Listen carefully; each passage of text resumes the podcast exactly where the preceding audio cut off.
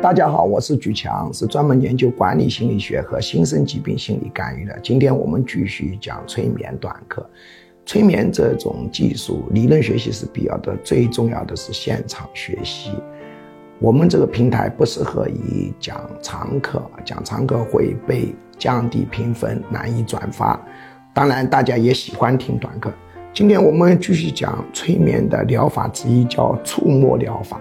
什么叫做触摸疗法呢？就是在催眠状态，用手指轻轻地抚摸它，非常的轻，模仿的是抱婴儿的一种触摸方式。所以呢，你手用力要很轻，因为婴儿的皮肤很嫩。